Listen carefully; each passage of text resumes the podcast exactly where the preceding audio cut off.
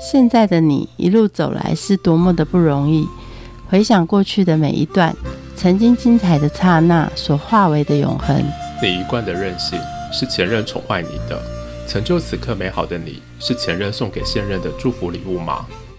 欢迎收听《谁教会我的一件事》，我是贝大小姐，我是 Rico。那个新闻说啊，日本他们现在进入紧急状况，有七个县市啊是不能进去的，而且包括我们之前去的福冈哎，所以我们老家也封了。对，我们家也封哎。想当年我们在老家这样子风风雨雨中搬来搬去，这每一块土地都很有感觉。我们不是只是风风雨，我们是台风天呢，大台风，然后再搬家，还被计程车丢包。虽然当时都很痛苦，但是回想起来都很甜蜜。真的。甚至还在台风天的时候拿一本单字本，然后等公车等一小时，公车没来，但单字至少都记进去了。后来最后放弃了去上课，然后结果天就放晴嘞，怎么回事啊？有人逃学。其实我觉得，如果能够让自己的生活当中有一个片段切出来，到异国去做一个充电，好像也是不错的。然后我们有一个布洛克的好朋友妙妙玲，她也曾经到日本，但是他比我们还久，我们只有三十天，她几乎三百六十五天都在那边。哇，天哪，这么厉害！我们来问问他，他老家在哪里？好，欢迎布洛克妙妙玲。耶，大家好，我是妙妙玲。我的话是大概前年的时候去了呃日本东京埼玉县这边住了一年三个月。介绍一下埼玉县好了。为什么选那边？东京就类似新北市吧，就好比板桥这样子，就其实算是有点热闹又不是太热闹的地方，也是连接在东京的边区。像我会选择那边的话，是因为它有一班车直接到秋叶原，三十分钟。那我先前本来过去的时候是还有一个台湾派遣在那边的工作，所以我会选择那边，也是因为说哦，就交通比较方便。哇，那很棒哎，在日本当地有一个一份薪水，这样子混起来会比较轻松愉快吧？对，但是去。到那边，第一个我是五星都不会就去了，所以其实，在当下的习惯上，后来就是有一些转换上的问题，所以我就决定好，那我就是不要工作，只要有学这件事。然后我后来还有在做平台的直播这样子，然后边读书。五十音都不会面对这样子的异国文化，他是什么样的感受？什么样的文化冲击？好，我一开始到那边的时候啊，我真的是五十音都不会。那我一个外国人在日本的话，其实是非常不容易办任何事情的，因为其实他们有他们本国。相当浓厚的当地人主义那种感觉。哎，你是要办什么？办电话 都有啊，像是住民票啊，然后当时的租屋等等的各种。也许有部分有中国人，但是像电信或者是很多服务，像银行什么的，都是当地人。听说租房子很麻烦呢，你怎么租的？真的很麻烦啊。然后一开始我也是有，就是问到一些日本人，但是真的是很难沟通。然后还是选择跟当地的会中文的，比如说中国人或台湾人去那边打工度假或者。是游学的那些，就是年轻人去跟他们接洽这样子哦，帮你做翻译。对对对，但是中间你你跟住民票那些，就是有一些当地的还是得用日文。什么叫住民票？住民票就是你在那边就类似居留证这样子吧，它会有一张卡，有张卡上面也是，就像他们当地的身份证，可它上面就是写说你可以停留一年，你的用途是工作或者是留学，我的就留学，留学我当时是一年，所以超过一年以上都得要去办住民证，对，否则你会被赶出去，会被当地人就。是可能就说，哎，你可能违法这样子。听说房租要押很多押金哦，很多种哎，不像台湾，你可能就是两个月要押金，可能还有机会拿回来。但日本不是哦，你给他一个东西叫礼金，他就直接拿走。那个就是叫做说，谢谢你把房子租给我。他会有个是几个月？嗯，好像有的是一个月，有的两个月。不是，我现在已经过一阵子，可是我记得他就是至少一个月会。阿丽的礼金加加上押金就四个月去了。对对对，所以要很多钱。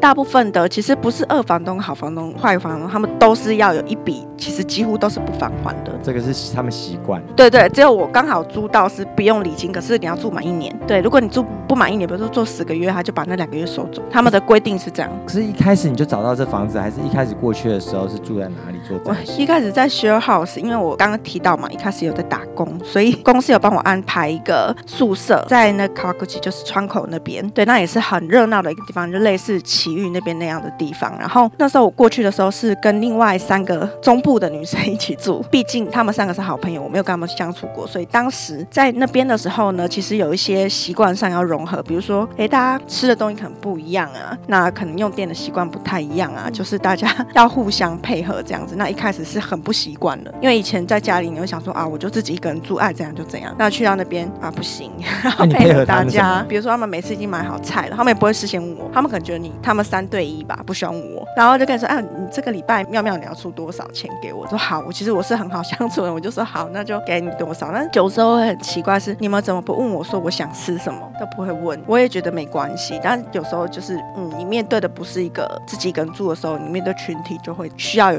这样的问题发生，这样。出了一些不想要出的钱，嗯在那边异国还花了什么不想花的钱？嗯，我一开始都不会办那些电信的时候啊，然后我是请一个当地的台湾朋友带我去，然后他其实可能他自己办的那个手机也是比较贵的。那时候他带我去的是 Docomo，Docomo 是呃就类似三大电信这样子。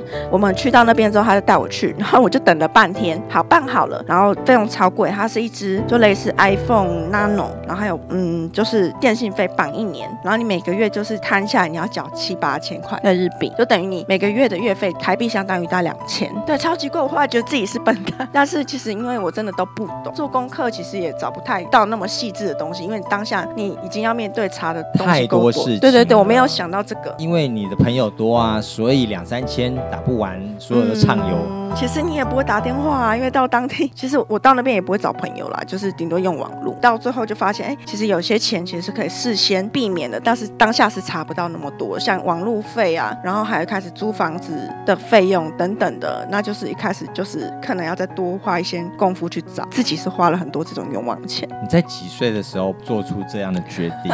三十多，其实就是在呃证券公司，我工作了十年，我当客服人员。那我不像一些妹妹弟弟，他家里有人帮助他。像我当时去日本有遇到一个台湾人，他我们都是三十出头，然后有自己存了一笔钱，然后才去那边做游学这样那、为什么。在三十几岁的时候给自己这么大的压力，去面对人家二三十岁要做的事情？哦，当时你就想说去面对人家二三十岁要做的，那就当时没做，现在就要做。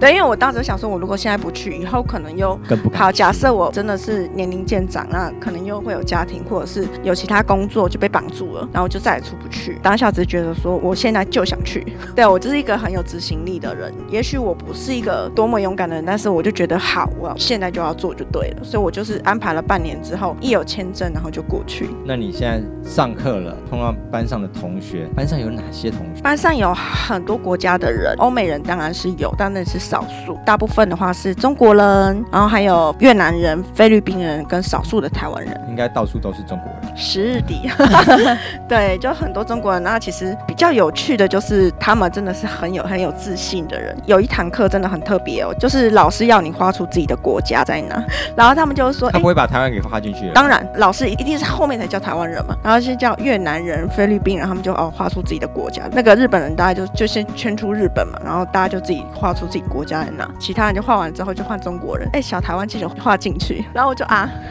对，那其实就是会有这样子，然后你也不敢多说什么，因为其实中国学生在在班上是很多的，强势。然后我就他们说什么我就哈哈哈，就你就哈哈哈就对了。嗯，对啊，也不需要去反驳，也不需要去应附和。其实他们好的时候，其实人也不错啦，所以我觉得什么叫不错？对你多好？就是大家也会哎每天甚至一起 share，一起煮饭，一起吃。我因为后来一个人住嘛，那我楼上住了一个弟弟，然后也是高中毕业，可能是九二十岁这样子，很年轻的年纪。的中国人。对对对，然后那时候大家就每天一起去互相就是敲门，一起去上课，下了课中午一起吃饭，一起买菜，一起吃饭。如果是好的话，就都是这样。那你会讲这样的话，应该他有不好的一面吧？他们的观念是因为中国有个东西叫做共用共产这个想法，那我们不要探讨太多的制度问题，但是他们的想法就是 share，他就觉得台湾人是过得比较好的，所以你要照顾我，他觉得理所当然你要照顾我，就是你的是我的，我的还是我的那种感觉。是对，然后他们一定装他们什么都没有，那那事实上也是因为年轻人，所以他当然是比较钱什么相对，对对，大大是比较少，但是这台湾人的观念是偶尔好，我请你是应该的，但不代表说我什么时候都要养你、照顾你。但他们的观念是，就是只要你过得好，你就应该一直一直照我那种感觉。对，所以这一点就是比较不一样的地方，但也没有不好，每个人有他的想法。对啊，就当时哦，体会到原来各国的人有各国不同的想法。好，就是中国人。那你刚刚说还有越南人，越南人的话，他们是应该很仁慈的民族吧？对他人超好，但很多来的很年轻的妹妹，她们都已经结婚了。我旁边的女生有时候我直播，我还把手机带在学校直播，然后旁边的女生很可爱很漂亮，然后我都看得到她的脸书其实是有小孩的。再到日本来来读书，那有时候都在睡觉，因为他们晚上很累，就是可能做夜班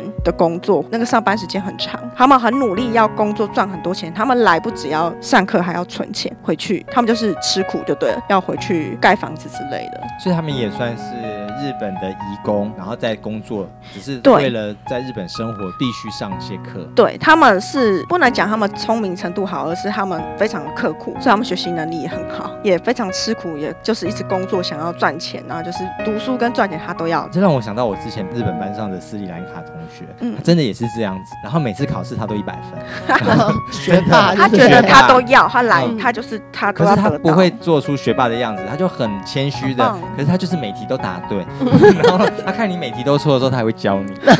对他们人真的很好，我隔壁的那女生也是，她还说啊那个就是怎样，她就会哎、她我想说你真的人很好，有时候听不懂，用英文跟日文跟他请教这样，然后他们就很热心，很也蛮喜欢越南人的。对我都跟他们坐在一起，然后都躲着那些中国人。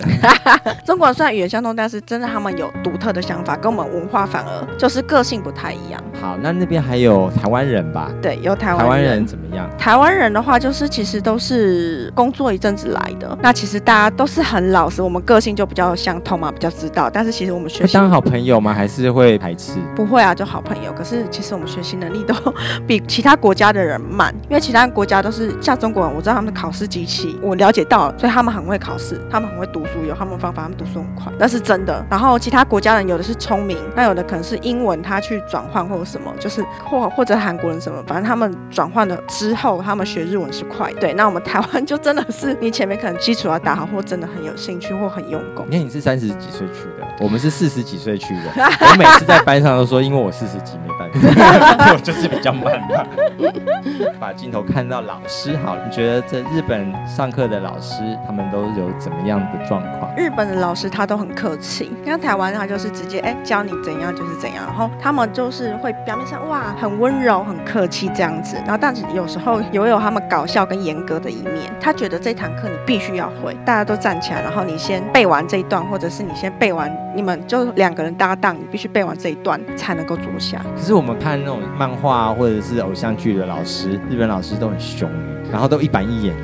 在你这边也会？其实我觉得他们心里是，但是我觉得，因为他收我们的钱，其实我们去留学游学期，他也知道我们花费不少。对，那其实他们对我们算是很客气。但我我觉得，我猜想心里就是有严格的一面，想说，嗯，你们这些人学习可能更需要怎么样？他可能他不管你是学习能力不好，他只觉得你不用功。嗯，然后觉得，哎，你应该要更用功才对。但是他们有时候也是会希望说你可以马上就学会，所以有时候严厉，但是也是表面上很客气是。多严厉？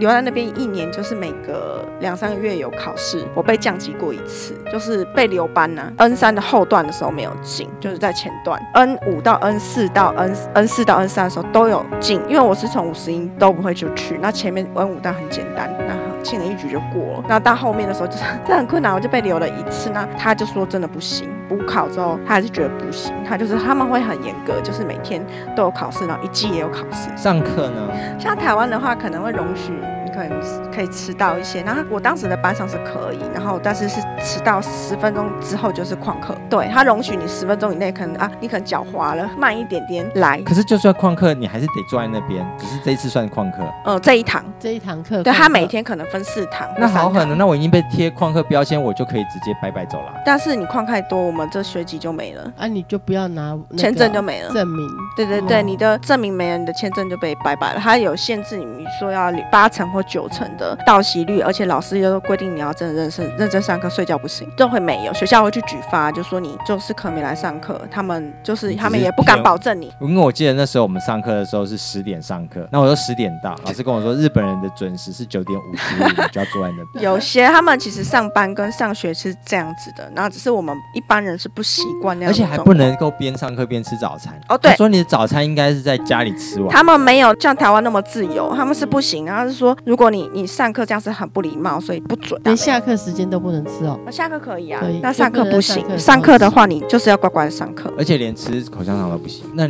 那些美国人怎么办？每天是嚼口香糖，吹着泡泡看着老师。所以你班上没有美国人啊？有那个巴西人，所以巴西人我会吃口香糖被被抓到，然后他说不行。就是每一个国家的习惯不一样。你在那边感受到什么样的日本文化？跟台湾比较不一样的是，就是比如说你跟一个朋友认识没有多久，他跟你说，哎、我们下次见面，或者你跟他说下次见面是什么时候，他说好好好，不一定会来。啊对你可能要跟他说几月几日几点在哪里，说的非常仔细，然后他真的说，而且他确定的不是说好，而是说我好，我一定会去，那个才会去。不然都说说而已啊。对啊，就是说哦，好啊，好啊，那个就 不然他的语言有一个叫做精度嘛，空斗，那个就在代表说下次再见，下次什么时候见不 不知知道。可能没有了。就是他们很客气，客气到就是有时候分辨不出来是真的吗？对，就是要用深刻、更严严格的去观察才知道。那是朋友之间。那如果他是日本的服务，刚刚说说去办很多机关的服务，客气是好的啊，是而且是是觉得日本人效率天王哎、所以，所以呃，效率天王不是，是吗？啊呃，他们会把事情做得非常好，但是都很慢，摸摸摸摸摸，然后摸到天荒地老，他可能就是不管你，反正你觉得他一个小时、半个小时就可以办完，他办三四个小时，都是这样子，不管是电信或者银行什么的。催也没有用嘛。你看到还要苦，不能催，不能催，他们会生气，不能催，就是他就算生气也是捶心胸，他也不会对你看啊，因为他很客气啊。然后说就还没，他会倒茶给你，他可能就像 Docomo 或有些电信，他会有一些免费的咖啡饮料，就是他说可以喝，嗯，你就去倒。因为我还没做完，你慢啊慢慢来。有厕所，他们很好，有厕所，然后又有什么饮料、咖啡，对他就是，嗯，他就可以说，你谢谢马吉古大塞，他就继续等，那你不会跟他说嗨呀哭？不行，还有另外一个常常会碰到的日本文化，应该是在跟计程车问讲之间的文化。计程车其实也是运气耶，你看你当下碰到的是哪一种？因为有些他我不知道他是真的是老派的人，还是他 Google 没有更新，他就找不到你要去的地方。好，比如说我要去忠孝东路，他可能知道忠孝西路了，然后他觉得靠近了，然后说哦就这里，就 因为英日文也不是太好，那你就很难跟他比手画脚沟通，你就反正你刚说不是，他就假装听不懂，可或者是他真的听不懂日本。人不会有差不多先生吧？怎么差不多先生都去开计程车了？就是呃，他们的文化可能就觉得，嗯，反正他就觉得这里附近就是了，对，然后他们觉得这样就可以了，然后就把你放下。对他们不像台湾很准确的说，比如说好，我要到中校西路五号，就是载你到五号，他不会，他就说，哎，他们 Google 找得到哪里就是哪里，这个我们也是受害者。对啊，我们那时候在日本的时候，我们好像刚好是台风天要移防吧，好不容易上了计程车，然后就给他地址哦，已经到了我们要去的那个地方，住那个 Airbnb 的民宿，其实还是得要玩一下大地游戏，就是在那附近啊。但是他有一个地址，其实已经算是很精准对，很精准的地址了。嗯他还是跟你讲说，在这附近你自己找。就后来发现我们，他就不管我们，也不管风雨有多大，嗯他就叫我们下车，把我们的行李叫我们自己拿下车。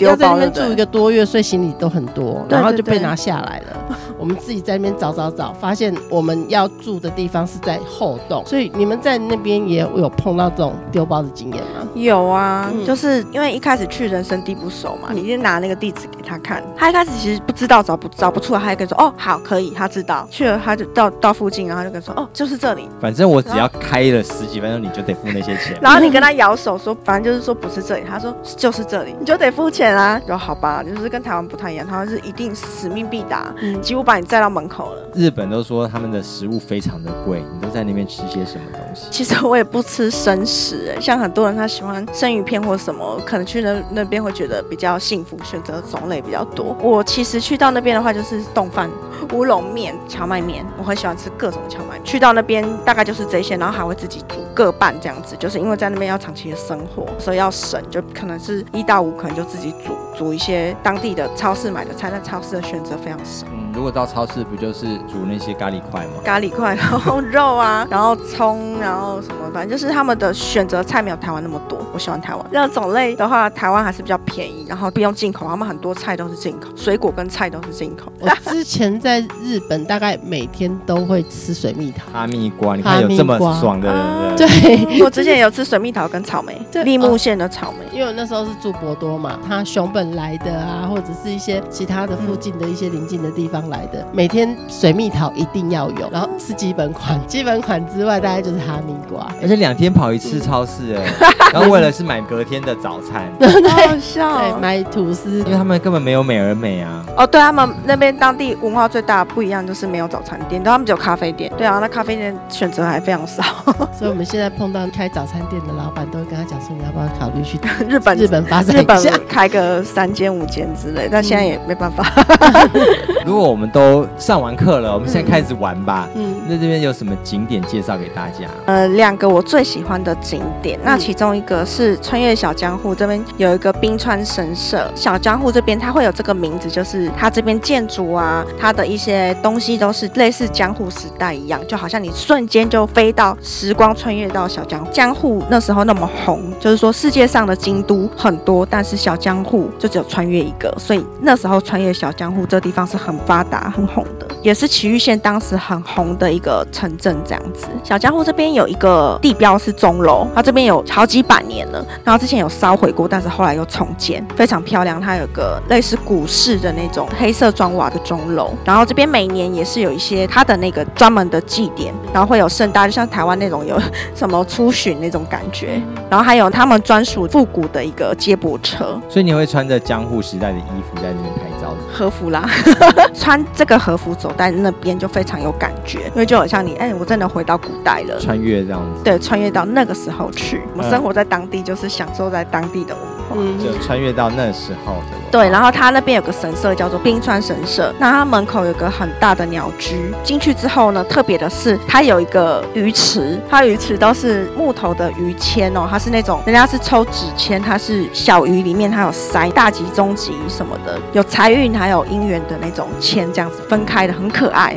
然后那时候我去了好几次，都每一次去都掉一只，所以我家有三四只。那你都抽到什么签？财运签？它财运是金色的，然后我是抽，因为我喜欢粉红色，我就抽粉红色姻缘签。它会解释你的姻缘是会什么样的人，然后大概是什么样子的，然后增加如何增加你的桃花运之类。然后那边还有个很奥妙、很奇妙的东西，就是它有个笔叫做姻缘笔，还有说你买了这个之后，对你的感情上面会有很不错的帮助。另外一个地方呢，就是其实大家都很熟悉的浅草。那我浅草的话呢，其实它每一年有很多的呃活动，尤其是跨年，非常建议如果大家是年底或跨年的时候，可以去浅草这个地方。跨年的话，那天那天都会有很多人排队进去等一个叫做出纸的东西，然后它就类似绿豆粉、绿豆糕那种，大家就在等那个东西可以吃。就是跨完年、敲完钟之后，发送这个东西给大家。他要排好几个小时才走得进去。他的我朋友就排过，人山人海。他那个没有很远，外面走到里面那个雷门的地方，就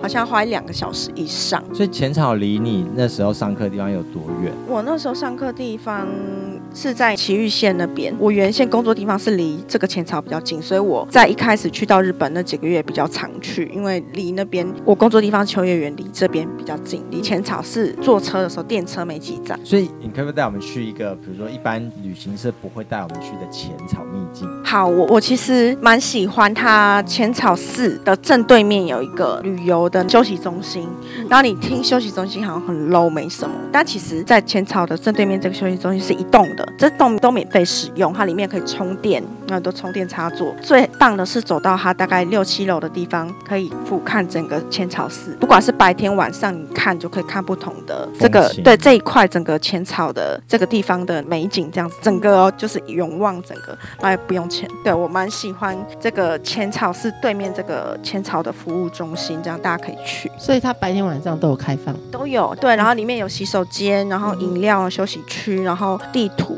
可以俯瞰整个雷门这这一带的整个的夜景日景。说到夜景，很多的日本都会放烟火。你在那边有没有看到什么样的烟火大会？有有参加很多个烟火，较记得的是雨田川，然后主力那边的烟火，从很远的地方就要徒步进去，而且夏天是很热的。然后我记得我有点傻，我都穿和服去了，好热，穿着和服在那边走啊走啊走啊，其实都位置没有很好。那其后来才知道说，原来你要看到好的位置的烟火，一定要买位置，而且要提早订，比如说上网预定啊，或者是你想办法买那个票。我没有的话，其实就就看不到。那那边的烟火为什么那么有名？嗯，他们有特定有个经费，嗯然后可能会每一年就规划去做这个烟火的释放，然后比较有规划性啦，然后也会有售票，像台湾就不会真的 去做售票去让你看烟火这个动作，我觉得挺好的。讲到烟火，我我会想要提到有个是叫灯节的，然后在台湾就比较少，那在日本的话有每一年有灯节，如果大家就是在十月到跨年